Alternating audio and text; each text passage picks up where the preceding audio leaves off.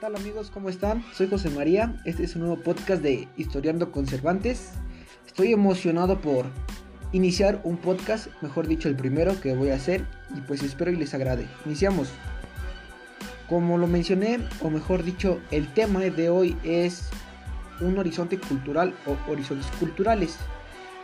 Para poder iniciar o saber qué es un horizonte cultural, lo definiremos, lo cual es un periodo de desarrollo histórico en el cual predominan algunas tendencias generales en la forma de vida, como creencias, cerámica y arquitectura.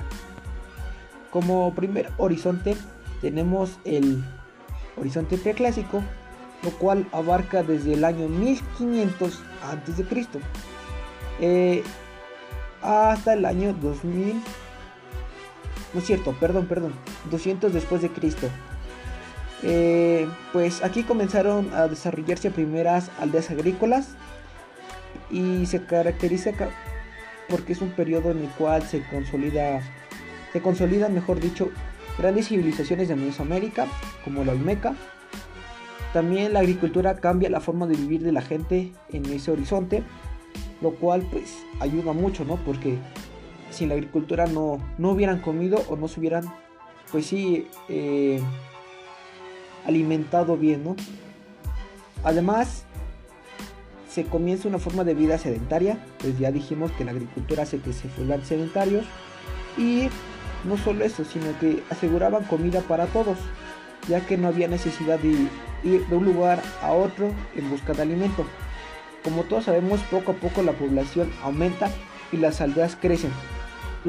Sus, habitantes aprenden hacer ollas cántaros y platos de barro con pues técnicas de la tierra, como todos sabemos que es el barro, y pues se empieza a trabajar la piedra.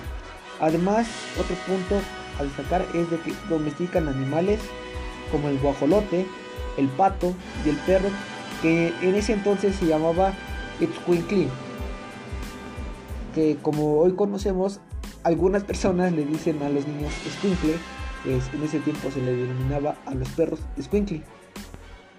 Algunas culturas desarrolladas en este periodo o que destacan, pues es que en el altiplano central, o mejor dicho, el centro de México, son el Arbonillo, Zacatenco, Tlaquillo.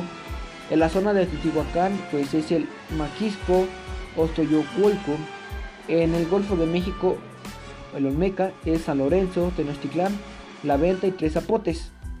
En el Valle de Oaxaca es la Zapoteca. En el área maya es Etzá y Chiapa de Corzo.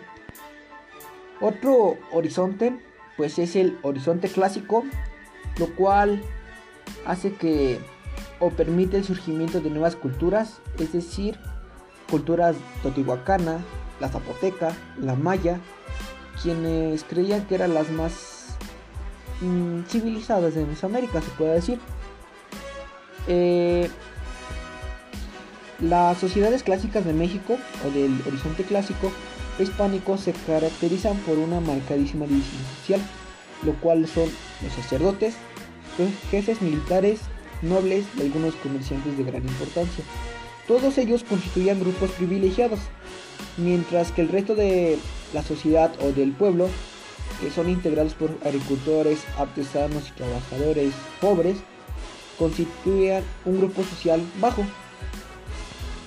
Otro punto a destacar de este horizonte clásico es que entre los años 600 y 900 los estados mesoamericanos más poderosos se extinguieron por causas aún no conocidas o desconocidas mejor dicho, aunque sus tradiciones culturales sobreviven o sobrevivieron en este horizonte.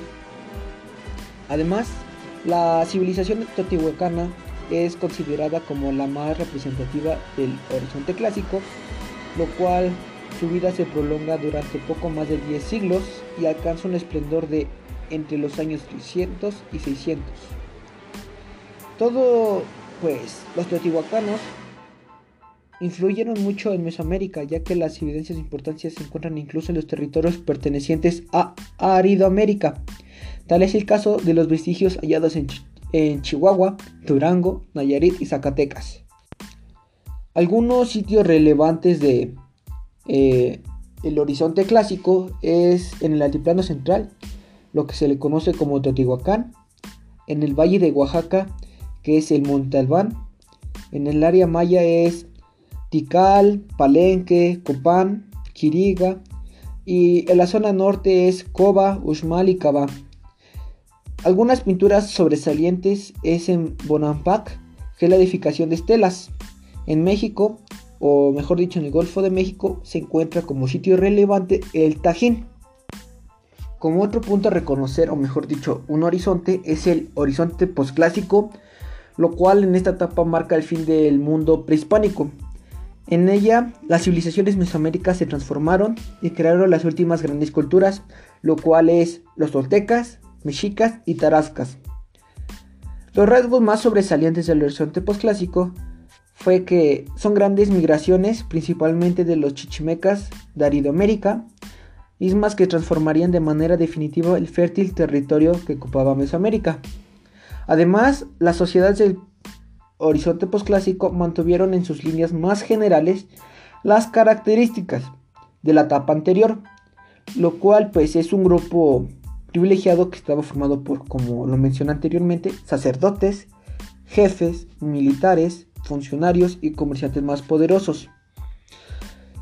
Eh, otro punto también es que en esta civilización o en este horizonte postclásico, el poder estaba en manos de un gobernante supremo que poseía la máxima autoridad política, judicial y militar, además como la religiosa.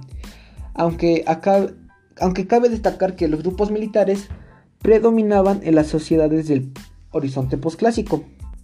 Como último pues, dato importante de este horizonte postclásico es de que durante esta etapa se inicia en Mesoamérica la extracción de metales, con el fin de producir algunas obras de joyería, unas cuantas herramientas. En efecto, en aquellos años se, pues, se trabajaron minas, ¿no? Y yacimientos de oro, plata, estaño y plomo, al tiempo que se desarrolló la técnica de la cera perdida, todo esto para poder moldear metales. Algunas culturas destacadas o que destacan en el horizonte, en este horizonte es en el altiplano central, que es la Tolteca y Tula, Mexica o Azteca, que es la Ciudad de México, en el Valle de Oaxaca es la Mixteca, en el occidente de México es la Purepecha o Tarasca, en el Golfo de México es la Huasteca y como todos sabemos en el área maya sobresale Chichen Itza. Quisiera pues agregar otro punto que es las áreas geográficas culturales de México. Solo lo digo para recordar o sí recordar cosas que nos enseñaron en la primaria, lo cual pues lo estoy viendo yo tanto en la materia de historia. Pues como todos sabemos existe la existía, perdón, la Asisamérica, Aridoamérica y Mesoamérica. En este punto de los horizontes culturales, pues me ubiqué, mejor dicho, en Mesoamérica, ya que pues tiene tres, o mejor dicho, como lo mencioné anteriormente, tiene tres horizontes, lo cual lo dije preclásico, clásico y posclásico. Todo esto pues abarca, como todos sabemos, en la República Mexicana, antiguamente como México, y pues abarca desde la región centro-sureste de México hasta la zona de Centroamérica. Eh, sus periodos aproximadamente son de 1500 años antes de Cristo hasta 1521 años después de Cristo. Pues me despido, soy José María. Este es el podcast número uno de Historiando Conservantes. Espero les haya servido. Eh, lo pueden ocupar este podcast como para recordar, pues para un examen, ¿no? Espero les haya agradado y nos vemos hasta el siguiente podcast.